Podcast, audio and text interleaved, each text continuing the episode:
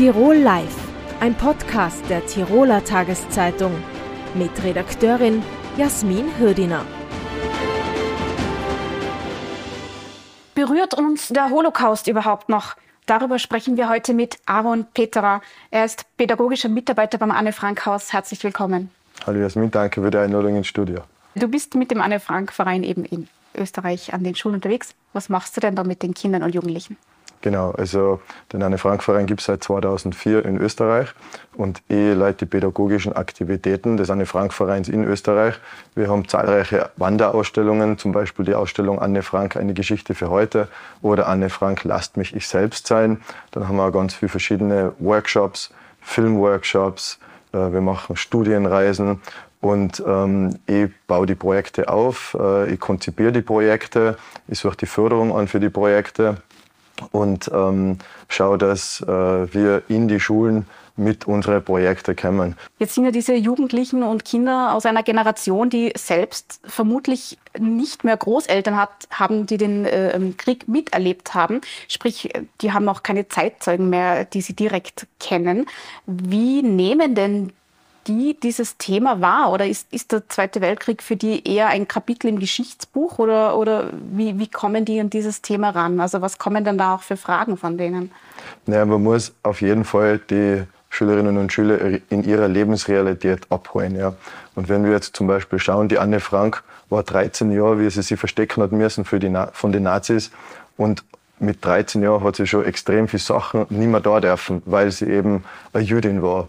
Und ähm, es ist ganz wichtig zu sagen, dass die sechs Millionen äh, Juden, Männer, Frauen und Kinder, die ermordet äh, worden sind, das waren nicht nur Nummern, das waren sechs Millionen Einzelschicksale.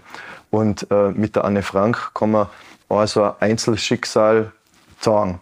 Und äh, da verknüpfen auch die Jugendlichen Sachen, die sie im Alltag machen, mit dem Leben von der Anne Frank. Das ist jetzt zum Beispiel äh, ein Thema. Aber wir macht man das jetzt, dass das relevant bleibt. Und da finde ich, braucht es innovative Methoden, weil es ist ja auch so, dass leider die äh, Holocaust-überlebenden Zeitzeugen ähm, sterben, ja, ganz natürlich.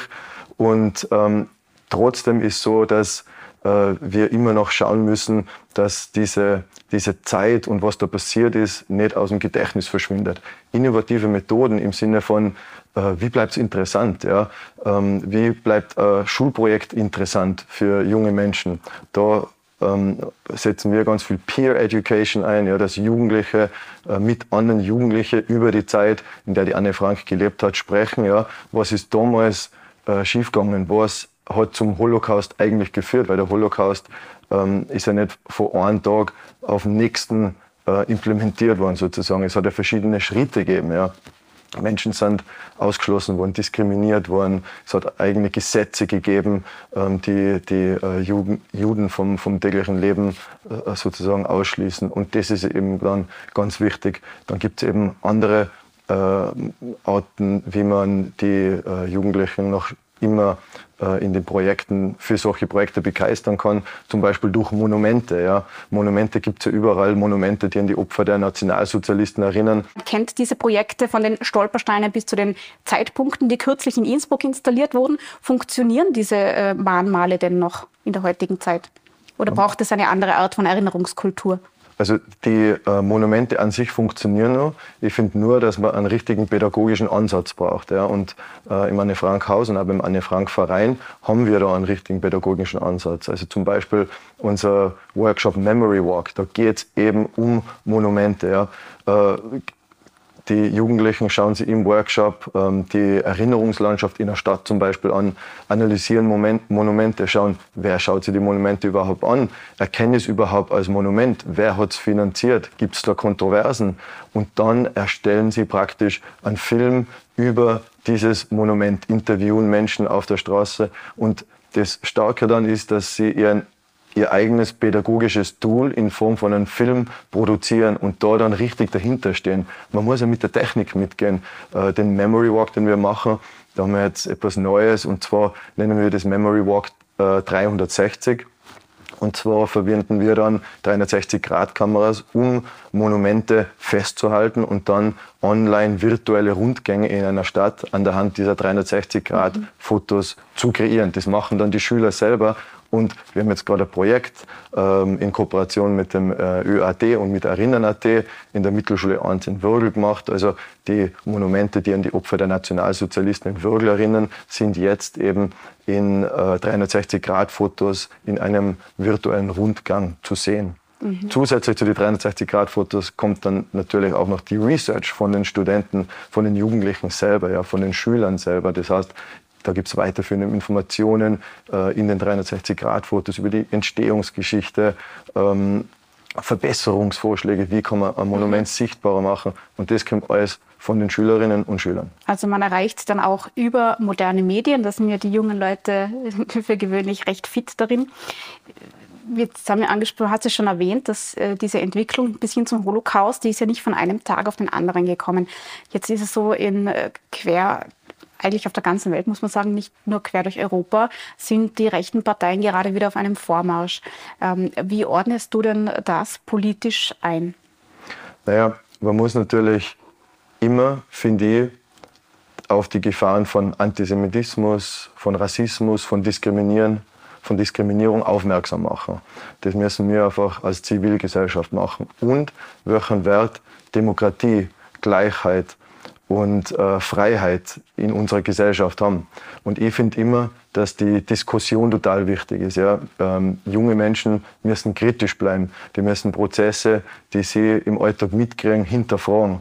Äh, wie ich noch in die Schule gegangen bin, vor über 20 Jahren, fast schon 25 Jahren, da war es nur so, man hat die, die Holocaust-Leugner im Internet, man hat sie gekannt. Ja, es hat ein paar Websites gegeben, da hat man genau gewusst, was da oben steht. Aber heutzutage ist es eben so, dass ganz viel ungefiltert einfach im Internet landet. Ja, ganz viel Fake News im Internet landet.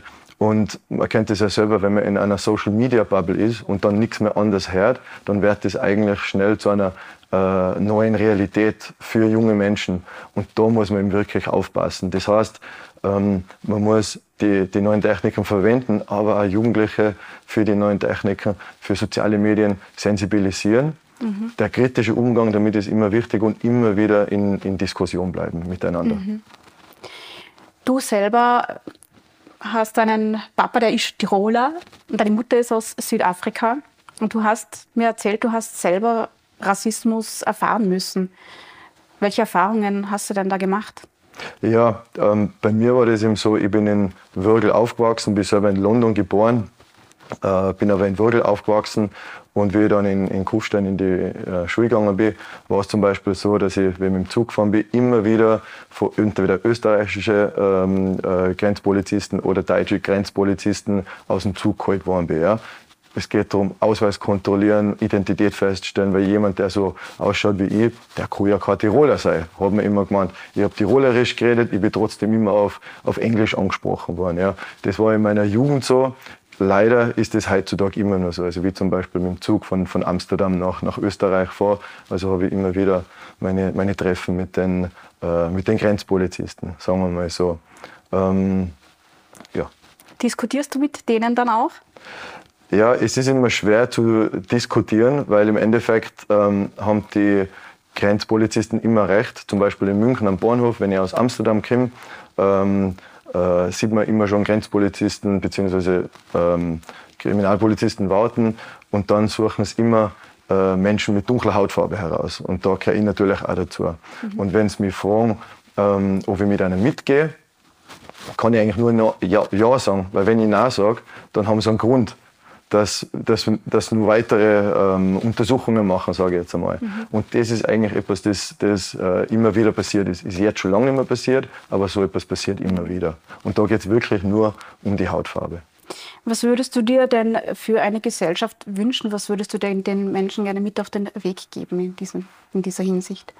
Naja, ähm, ich, ich denke immer an die Mipris. Die Mipris, die war ja eine der Helferinnen von den äh, acht äh, Untergetauchten im Anne Frank Haus. Die MIP kommt ursprünglich aus, aus Wien, ähm, ist dann in die Niederlande äh, gezogen und ähm, sie hat den Untergetauchten Zuflucht gegeben, sie hat ihnen geholfen, nicht weil sie eine Heldin sein wollte oder weil sie dadurch Reichtum und Ruhm erwartet hat, sondern nur, weil ihre Freunde in Not waren, nur weil Menschen Hilfe braucht haben. Ja? Also sie hat praktisch ähm, aus reinster Menschlichkeit gehandelt.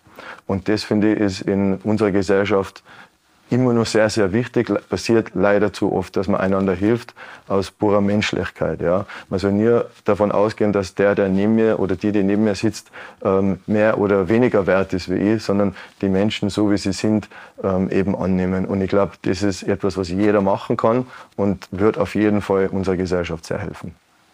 Ein schönes Schlusswort. Aaron Petterer, Dankeschön für dieses Interview. Danke auch. Tirol Live, ein Podcast der Tiroler Tageszeitung. Das Video dazu sehen Sie auf tt.com.